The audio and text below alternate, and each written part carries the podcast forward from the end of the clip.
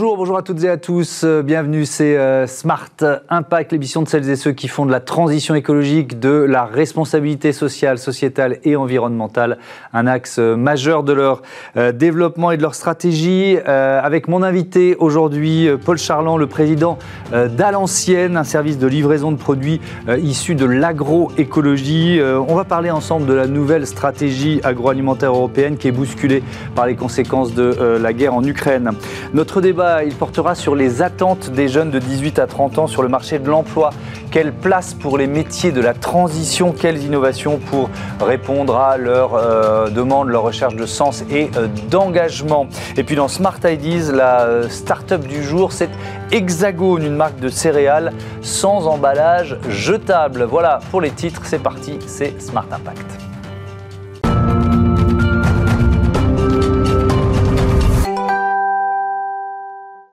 Bonjour Paul Charland, bienvenue. Vous êtes donc le président d'Alancienne, lancé en, en, 2016, service de livraison de, de produits frais issus de l'agroécologie. Euh, quels sont vos principes fondateurs?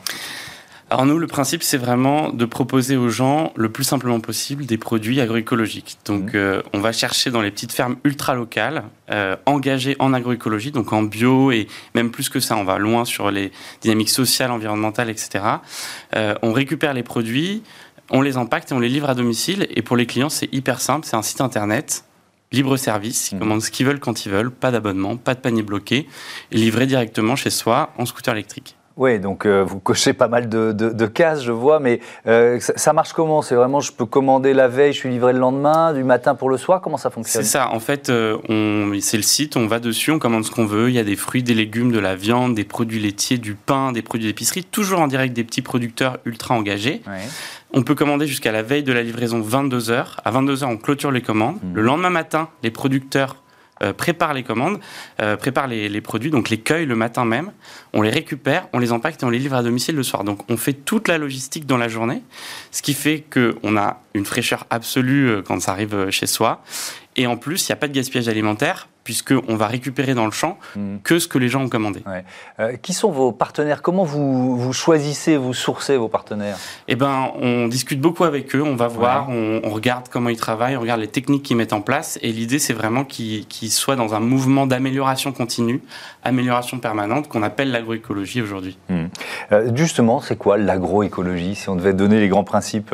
L'idée de base de l'agroécologie, c'est euh, de cultiver sans avoir besoin d'intrants, donc mhm. de choses qu'on va rajouter de l'extérieur de la ferme euh, dessus. Donc les phytosanitaires, mais on parle aussi euh, d'autonomie pour la ferme en eau, en énergie, en semences, etc., etc. Et donc nous, on repart vraiment de la base de mhm. l'agriculture qui est qu'est-ce que c'est l'agriculture? C'est transformer l'énergie solaire, les rayons du soleil, en biomasse. Et donc quand on part de ce principe-là, tout ce qu'on va rajouter après, toute l'énergie qu'on va y mettre, c'est en fait une perte de rendement. Donc nous, on essaie de tendre vers ce but ultime et d'accompagner les agriculteurs avec plein de techniques différentes, il y en a plein. Euh, que vous testez d'ailleurs, vous avez votre propre ferme, c'est ça, qui s'appelle la ferme de l'envol depuis, euh, euh, depuis qu'on a démarré, on travaille avec beaucoup d'agriculteurs mmh. et on a remarqué qu'il y avait encore des petites limites, des petites choses un peu difficiles. On a voulu créer une ferme laboratoire, la ferme de l'envol en Essonne, où on a 60 hectares on récupère un peu toutes les techniques qu'on a glanées euh, chez tous nos producteurs, on essaie de les mettre en place au même endroit et de régler encore ces derniers petits problèmes euh, euh, qu'il peut y avoir dans, l'agriculture agroécologique. Pour partager les bonnes pratiques ensuite, c'est quoi l'idée? L'idée, c'est de redéployer les bonnes pratiques auprès de nos agriculteurs, auprès de tous ceux qui ont mmh. envie de, de, venir dans l'aventure. Alors, l'actualité, c'est la stratégie agroalimentaire européenne, je le disais en titre, bousculée par cette guerre en, en Ukraine. Est-ce que vous comprenez cet impératif d'augmenter la la production pour répondre au risque de, pénurie, notamment de, blé Alors c'est compliqué parce que je pense que là, et on le voit avec les différentes crises qui s'enchaînent, mmh. euh, c'est pas un sprint qu'on est en train de courir, c'est plutôt un marathon. Et surtout en agriculture, on parle de temps long. Les choses qu'on fait ont des impacts sur le long terme. Et là, on propose notamment en retirant les jachères, mmh. en annulant les jachères, euh, d'empêcher les gens de dormir, enfin d'empêcher notre terre de dormir. C'est comme si on vous empêchait de dormir et après on vous demandait de courir un marathon. Donc le problème, c'est que oui, certes, sur le moment, on va produire un peu plus, mais en réalité, dans 5 ans, 10 ans, 15 ans, 20 ans, on va le payer très cher. Pourquoi? Parce que, euh, effectivement, j'entends le temps long, mais il y a une urgence qui est euh, effectivement l'urgence de production de blé, avec le risque d'émeute de la faim. On a, on, a, on a vu ce que ça pouvait donner dans certaines parties du monde. Donc il faut quand même répondre d'une façon ou d'une autre à cette urgence quoi. Alors, il y a plein de façons de répondre à cette urgence, notamment une assez évidente, c'est qu'aujourd'hui en France, 70% de la surface agricole est destinée à l'alimentation animale. Donc déjà, il suffit juste qu'on réduise un tout petit peu notre consommation de viande. Je parle pas, je parle même pas d'arrêter. Hein. Juste réduire un tout petit peu. Et on mmh. se retrouve avec plein de terres qui sont euh, disponibles. Et après, l'autre solution, c'est l'agroécologie. Mmh. L'agroécologie aujourd'hui répond à cette dynamique. On peut produire plus en agroécologie. Et c'est alors, on va parler rendement. Euh, si on compare le rendement d'une ferme en agroécologie et d'une ferme, on va dire, traditionnelle Alors, il y a deux points à voir là-dessus. Le premier point, c'est qu'il faut comprendre que le rendement d'une ferme conventionnelle, mmh. il est quand même très dépendant des énergies fossiles. Donc quand on parle de rendement, si mmh. on parle de rendement énergétique, en réalité, on est sur un rendement qui est pas génial. en 1940, on avait besoin d'à peu près une calorie fossile pour réaliser 3 à 4 calories alimentaires. Aujourd'hui, on a besoin de 7 à 10 calories fossiles pour faire une calorie alimentaire. Donc en fait, notre agriculture conventionnelle transforme du pétrole, du gaz, des énergies fossiles, mm. en particulier russes, en, nourriture. Donc déjà, l'agroécologie, là, elle, elle, tend à être indépendante de ces énergies, et mm. donc on permet de produire de la nourriture sans cette problématique de rendement. Après, l'autre chose, c'est qu'effectivement, quand on regarde deux champs de blé, un en conventionnel et un en agroécologie, ben, effectivement, sur le moment, le champ de blé en conventionnel va produire plus. Il va y avoir un rendement meilleur en termes de quantité de céréales produites sur la même surface. Sauf qu'en réalité, on appauvrit le sol. Donc sur le long terme, ça va pas être génial. On est en monoculture, donc ça veut dire que s'il y a des problématiques climatiques, et eh ben en fait tout le blé va prendre en même temps et donc la, quantité va, diminuer. Mhm. Alors qu'en agroécologie, sur cette même surface, on va produire différentes variétés, ce qui va donner de la résilience, qui va pouvoir, euh, on va pouvoir mieux résister aux différentes mmh. crises. Et en même temps, en fait, en termes de biomasse produite, effectivement, blé pour blé, mmh. euh, c'est pas la même chose, mais sauf qu'en agroécologie, on va faire des associations de cultures, puisqu'on a besoin de ça pour faire un écosystème qui est viable. Et donc, il y aura de la légumineuse, euh, il y aura d'autres céréales, il y aura... et donc, en termes de biomasse totale produite, c'est bien meilleur en agroécologie. Ouais. Euh, cet enjeu de stratégie agroalimentaire, c'est euh, ce qu'on appelle euh, farm to fork, hein, de, la, de la ferme à la table. Ça représente moins de, enfin, une baisse de 50% des pesticides utilisés d'ici 2030 et, 25% d'agriculture biologique en, dans les pays de l'Union européenne d'ici 2030. votre crainte, parce que bon, la, ce que, ce que, disent ceux qui prônent une, une, mise en sommeil, on va dire, de cette stratégie, le temps de répondre à la, euh, à la pénurie de blé. Euh, bon, euh, ils disent c'est ponctuel. Vous craignez que finalement on ait du mal à, revenir en arrière après Vous voyez ce que je veux dire? Ah bah, Parce que les temps longs dont vous parliez? Exactement. De toutes les façons, ça fait déjà une trentaine d'années, une quarantaine d'années, mmh. qu'on décapitalise en agriculture. C'est-à-dire que déjà l'agriculture aujourd'hui n'est pas rentable, elle a besoin de la PAC, je rappelle que 54% des exploitations françaises euh, sont enfin, dépendent de la PAC. Euh, c'est-à-dire que si la PAC n'existe pas, cet impôt européen, euh, ces exploitations ferment. Voilà, donc elles vendent à perte. Donc on est déjà dans une, dans une agriculture qui n'est pas économiquement rentable. Et donc là, on propose de la continuer mmh. encore un certain temps. Donc on aggrave le problème. En fait, les solutions, elles, elles existent, elles sont là. Moi, je travaille avec 150 agriculteurs qui le mmh. font tous les jours. Et c'est cette agriculture qu'on pourrait promouvoir maintenant et profiter de cette opportunité pour la déployer. dans votre modèle, il y a la question de la rémunération des, exploitants, des agriculteurs aussi? Exactement. Donc nous, on va rémunérer l'agriculteur entre 1,5 et 3 fois plus que ce que fait euh, la grande distribution, par exemple, mm. euh, grâce en coupant tous les intermédiaires. C'est le principe du circuit court. Grâce aussi. Donc ça veut dire que vos produits ne sont pas forcément beaucoup plus chers que les autres. Exactement. D'accord. Avec un prix qui est tout à fait classique euh, mm. sur le marché final. Et euh, de l'autre côté, comme on diminue le gaspillage alimentaire, mhm. c'est de la perte qu'on n'a pas besoin de réimpacter euh, dans le prix final. Évidemment. Dernier, il nous reste euh, presque deux, minutes. Je voudrais qu'on parle du marché du bio en, général, qui est confronté à, un essoufflement, à une baisse de la consommation. Comment vous l'analysez, ça? Alors, on a plusieurs analyses. Mmh. Évidemment, il y a la dynamique d'inflation qui, qui, est là et qui existe. Euh, et je pense que les gens ont un peu peur de ça, même si les prix n'ont pas encore tout à fait augmenté. Euh, mmh. Ils ont un peu cette crainte euh, dans la tête. Euh, après, moi, je pense que le problème, c'est surtout lié euh, un peu à, ce, à cette fin de, crise Covid, enfin, j'espère fin en tout cas, mmh. où là, depuis quelques mois, à l'inverse du début, où les gens avaient beaucoup de temps, étaient chez eux confinés, et donc là, le bio a explosé, mmh. euh, là, ils n'ont pas beaucoup de temps. on a vu avec l'école notamment, c'était quand même très chaotique. Il fallait faire des tests aux enfants, on devait les garder à la maison, etc. Donc je pense qu'ils ont eu moins le temps. Mmh et moins l'envie de cette charge Vous pensez que c'est plus conjoncturel que structurel, où on va aller plus vers le local, quitte à ce qu'il soit pas bio, euh, en se disant je fais quand même un bon geste. Quoi. Vous voyez ce que je veux dire? Bah, le mieux, de toute façon, c'est de faire local et bio, et, de saison et direct producteur. C'est ça aujourd'hui, c'est ce qu'il faut, ce faut. Et ça, c'est le modèle l'ancienne. Merci beaucoup, Paul Charland, d'être venu euh, évoquer donc euh, à la fois votre entreprise à l'ancienne et puis cette stratégie agroalimentaire euh, européenne. On passe à notre débat. On parle d'emplois qui ont du sens.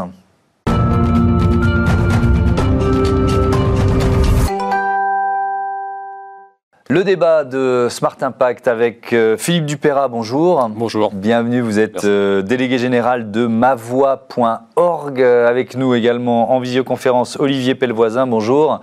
Vous êtes le directeur du pôle innovation de Pôle emploi. présentation pour commencer, mavoie.org. De quoi s'agit-il? Alors c'est très simple, mavoie.org, nous sommes une association qui accompagne les jeunes vers l'emploi en utilisant leur code. Le mobile, la vidéo, les réseaux sociaux. Très concrètement, notre plateforme oriente, après 5-7 questions, les jeunes vers des solutions gratuites qui leur permettent de progresser vers l'emploi, soit dans le fait de se connaître, mieux se connaître, se former à un métier, savoir postuler, ou préparer un entretien. L'idée, c'est d'aller chercher des, jeunes qui sont parfois euh, un peu hors des radars. C'est euh, exactement. Par exemple, Anna, on est, on est allé euh, la chercher sur TikTok. Hein. On fait mhm. des communications, on s'adapte hein, au, mobile, à l'internet en fait des jeunes, et on, on, a diagnostiqué après 5-7 questions sur notre plateforme qui est pensée mobile, hein, parce que pour les jeunes, internet et mobile c'est la même chose, mhm. qu'elle avait besoin de reprendre confiance en elle et qu'elle avait besoin de se former à un métier mais rapidement. Donc on lui a proposé deux solutions Job Ready qui a permis de prendre conscience de ses forces, ses compétences transversales, mhm. et euh, Génération France euh, Customer Success qui l'a permis de se former au métier de la satisfaction client. Aujourd'hui, Anna, elle est en poste. Ok, super. Get into Grid, c'est une initiative que vous avez euh, lancée, à laquelle vous participez en quelque sorte. De quoi s'agit-il? Alors, ma voix, on est un collectif d'associations. L'idée, c'est que l'union fait l'impact. Et du coup, on travaille ensemble avec une dizaine d'associations. On a 22, 25 solutions et on mhm. continue d'en rajouter. Get into Grid, c'est une solution d'Inco, donc une association, euh, qui permet de découvrir les métiers de la transition énergétique. Donc en 5 semaines, 130 heures, euh, les, euh, les jeunes, les apprenants peuvent se former ou avoir une première vision de, mmh. des métiers de la transition énergétique pour après s'orienter vers ceci si ça leur plaît, ou au contraire se dire bon bah j'ai appris, peut-être que c'est pas ma voie. Ouais. Olivier Pellevoisa, je viens vers vous. Vous portez ensemble avec mavoie.org le, le déploiement du contrat engagement jeune. De quoi s'agit-il? Écoutez, c'est un programme ambitieux qui consiste à proposer donc euh, aux jeunes, à travers un accompagnement renforcé, à travers effectivement une densité de services nouveaux qui sont incarnés à la fois par un accompagnement présentiel qui soit assuré par les conseillers euh, des pôles emploi ou des missions locales, mais également une alliance avec une application, euh, un accompagnement digital que notre direction, qui est chargée de l'expérience utilisateur du digital avec son incubateur, à développer avec le Haut Commissariat à l'emploi. Donc, on a travaillé avec des entrepreneurs en mode start-up, mhm. avec une conviction centrée utilisateur pour développer un compagnon de cet accompagnement de ces jeunes qui sont plus éloignés de l'emploi et qui ont besoin d'une interaction permanente avec leurs conseillers et à travers cette application échangent en permanence des données, des actions et se projettent par rapport à les opportunités d'emploi. Alors, quelles sont les attentes des jeunes face à l'emploi aujourd'hui? C'est la question qu'on va évoquer ensemble, et avec notamment cette étude euh, Harris Interactive euh, auprès des jeunes de 18 euh, à, 30 ans, avec pour un réveil écologique. Alors, les, premiers critères, Olivier Pellevoisin, ils sont assez classiques. Hein. c'est salaire, avantages financiers, ambiance de travail, autonomie, télétravail. Ça, c'est ce qui arrive. Je les ai cités dans l'ordre de, on va dire, des priorités. Le, le, sens du métier, les enjeux environnementaux malgré tout, ils sont un peu derrière, mais ils sont bien présents, vous diriez ça? Tout à fait. On, ressent à travers aujourd'hui euh, l'exposition de nos offres une envie, un désir de voir le projet de l'entreprise, sa marque employeur, ses ambitions, on va dire multithématiques, dont environnementales. C'est pour ça que nous, on, on, ambitionne, via notre site des offres, d'avoir une page dédiée au projet de l'entreprise, à sa marque employeur. Et ça, nous le proposons dès aujourd'hui sur notre site euh, pôle emploi.fr, où l'entreprise peut créer cette page marque employeur et proposer à ses jeunes euh, son identité, son projet euh, RSE environnemental. Euh, deux, chiffres euh, issus de cette enquête euh, Harris Interactive. Les deux tiers des jeunes de 18 à 30 ans se disent prêts à renoncer à postuler dans une entreprise qui ne prendrait pas suffisamment en compte les enjeux environnementaux. Et puis autre chiffre, près de 7 jeunes âgés de 18 à 30 ans sur 10, 7 hein, sur 10 seraient prêts à changer d'emploi pour occuper un emploi qui soit écologiquement euh, utile. Euh, Philippe Dupéra, changer d'emploi, euh, ok, mais c'est pas forcément possible euh, dans tous les secteurs. Vous voyez ce que je veux dire? Il y a des métiers en tension où évidemment c'est facile, c'est le demandeur d'emploi qui, choisit, euh, mais c'est pas toujours vrai. Non, c'est pas toujours vrai. Euh, nous, ce qu'on essaie de faire avec ma voix, c'est de dire qu'en fait, il faut apprendre à apprendre. Et c'est il y a quelques années, il y avait une étude qui montrait que, que les jeunes allaient occuper beaucoup plus d'emplois différents que les générations précédentes. 85% euh, des, des, jobs, enfin des emplois en 2030 euh, ne seront pas créés. Donc nous, on a euh, une triple approche avec ma voix. Le premier, c'est de leur dire, bah, connaissez-vous. Donc on va essayer de vous donner des outils pour apprendre à se connaître. Mmh. chance par exemple pour savoir quels sont les métiers qui me rendront heureux. la deuxième approche, c'est formez-vous et continuer de vous former. Euh, la recherche d'emploi, c'est pas uniquement envoyer 500 CV euh, dans euh, ce que je sais faire et puis avoir peu de réponses. Mm. C'est aussi progresser dans la connaissance de soi, dans la formation en continu. Et, et, pour, pour, finir, ben, on propose aussi des formations qui peuvent être courtes sur des métiers en tension et qui peuvent être, pour certains, soit en lien avec le digital, soit en lien avec la transition énergétique. Olivier Pellevoisin, le, les métiers de la transition, c'est vaste, hein, mais effectivement, ils sont en train de, pour certains, de se, définir ils continuent d'apparaître, euh, sont clairement des, opportunités de recrutement. C'est une évidence de dire ça. Mais est-ce qu'elles sont forcément identifiées par euh, cette génération des 18-30 ans? Écoutez, il y a une vraie, un vrai désir de les découvrir. C'est pour ça que nous allons nous lancer courant 2022 euh, ce qu'on appelle un portail, une encyclopédie des métiers, qui aura vocation à exposer à l'ensemble des Français jeunes ou moins jeunes ces métiers qui se développent, qui euh, incarnent de nouvelles ambitions et, promesses pour notre société.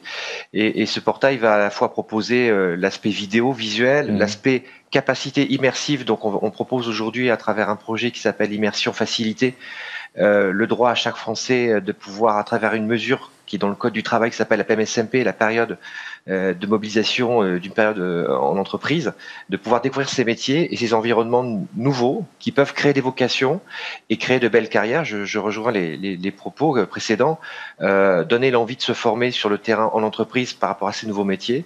C'est une de nos ambitions à travers ces services et ce nouveau portail qui arrivera mi-rentrée 2022. Mmh. Philippe Dupéra, est-ce que ça suppose aussi une nouvelle compétence, ces métiers de la, transition, avec euh, la question qui va avec, c'est comment les identifier ou les repérer tout à fait. Euh, peut-être les métiers de la transition, enfin ce qu'on appelle l'économie verte, il y a euh, les éco-activités, donc mmh. vraiment ce qui va être euh, en lien tout de suite avec l'économie verte. Ça peut être l'agriculture, ça peut être réparateur de vélo par mmh. exemple. Et puis il y a aussi le fait de verdir les activités existantes.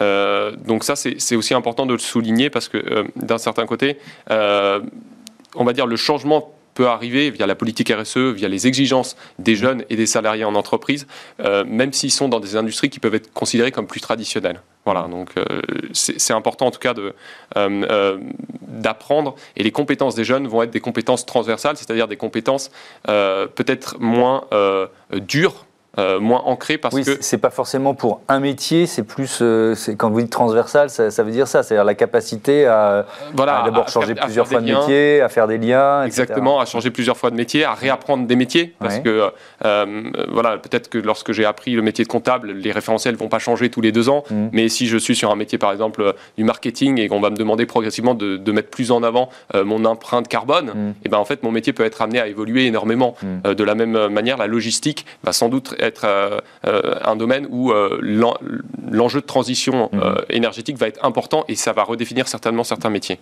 Olivier Pellevoisin, est-ce que les entreprises ont, forcément les, clés pour, pour répondre à ces nouvelles aspirations dont on parlait?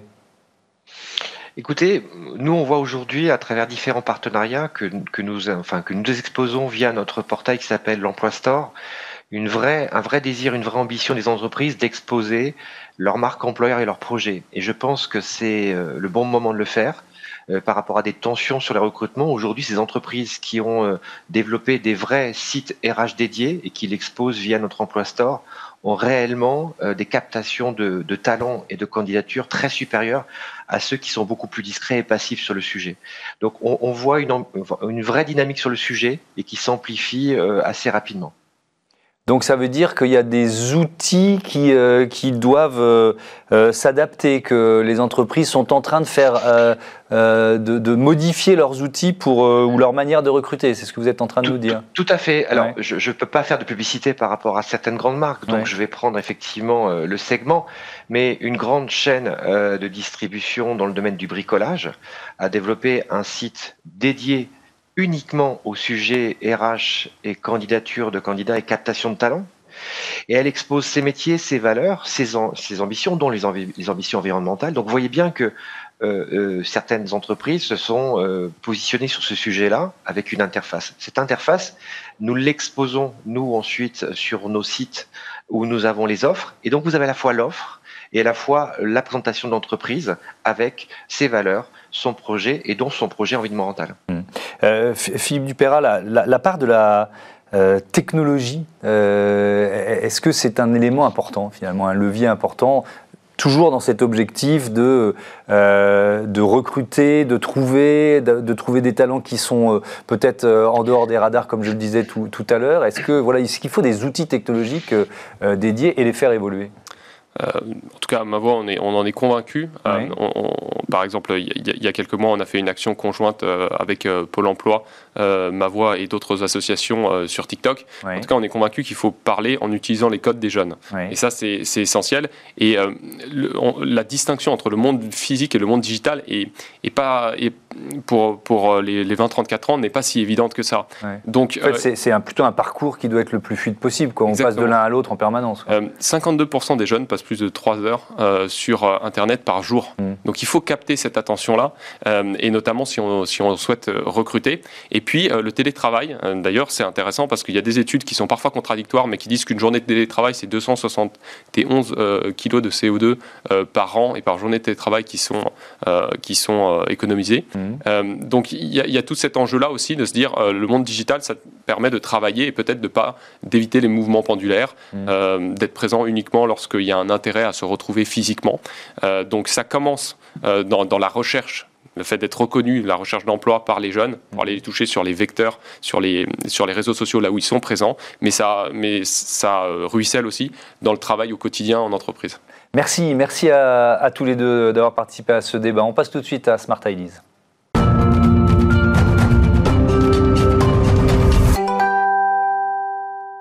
Smart Ideas avec euh, Pauline Fournier, la fondatrice de l'Hexagone. Bonjour, bienvenue. Euh, alors l'histoire de cette entreprise, elle est liée à, la course à pied, votre passion de la course à pied, c'est ça? Vous l'avez créée quand et, avec quelle idée l'Hexagone? Oui, tout à fait, c'est lié à la pratique de ma course à pied. Mmh. Alors au départ, moi je suis vraiment une passionnée de la course à pied. Mmh. Et au fil de ma pratique, j'ai commencé à augmenter euh, la durée de mes sorties et donc à m'intéresser à la nutrition sportive. Et je me suis rendu compte que dans le commerce, euh, je trouvais aucune barre de l'effort qui respecte à la fois la santé des sportifs et l'environnement. Pourquoi? Parce que c'est des produits transformés ou ultra transformés Exactement. En fait, c'est des, produits avec des très longues listes d'ingrédients, mmh. avec des ingrédients qui sont parfois néfastes pour euh, la santé aussi. Et à côté de ça, c'est des barres de céréales qui sont emballées individuellement dans des plastiques individuels jetables mmh. et encore suremballés parfois. Donc au bout du compte, ça faisait énormément de déchets.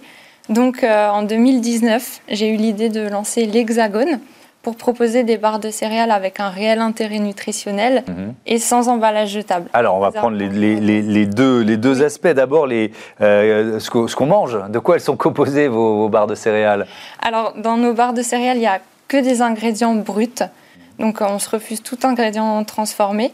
Et c'est des barres de céréales qui ont été développées avec l'appui de nutritionnistes pour euh, donner un réel euh, bénéfice au niveau énergétique, pour avoir de l'énergie qui dure dans la durée. Mmh.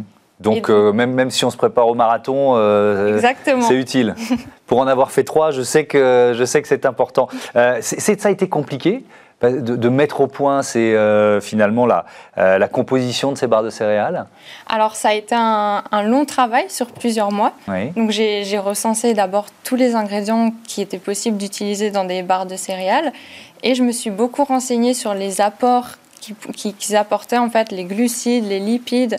Qu'est-ce qu'il faut quand on est un, un coureur, qu'on veut faire des longues distances? Qu'est-ce qu'il faut apporter à notre corps pour être en forme dans la durée? Et donc, j'ai recensé tous les ingrédients possibles. Je me suis limitée aussi aux ingrédients fabriqués en France.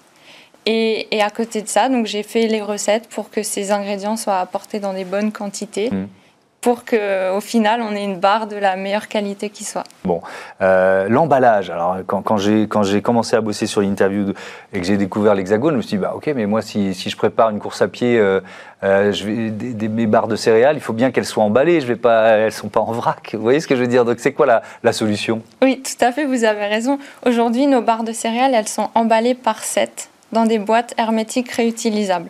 Donc c'est des boîtes qu'on peut glisser dans un sac à dos pour mhm. aller par exemple en randonnée ou au travail par exemple.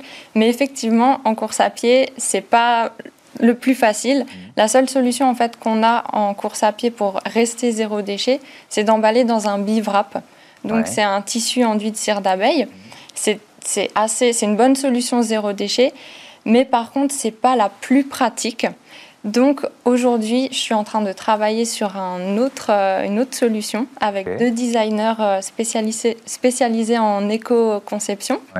Et donc on travaille sur un, un, accessoire qui soit aussi zéro déchet que le bivrap, mais beaucoup plus pratique pour le sport. Donc on pourra euh, partir euh, pour des longues sorties de sport avec des, petites céréales. Il y a aussi un impératif de transparence dans votre, dans votre démarche. Ça veut dire quoi? Ça veut dire que vous voulez que nous, consommateurs, on sache exactement ce qu'on trouve dans vos barres de céréales? C'est exactement ça. Nous, on veut que les, personnes qui mangent nos barres de céréales sachent ce qu'elles mangent. Mmh. Et donc pour ça, nous, bon, déjà, on a un devoir qui est légal de, de, montrer tous les ingrédients qui entrent dans la composition, mmh. mais on va plus loin que ça. Euh, on, déjà, on utilise des ingrédients uniquement produits en France et on rend accessible l'origine de tous nos ingrédients aux consommateurs.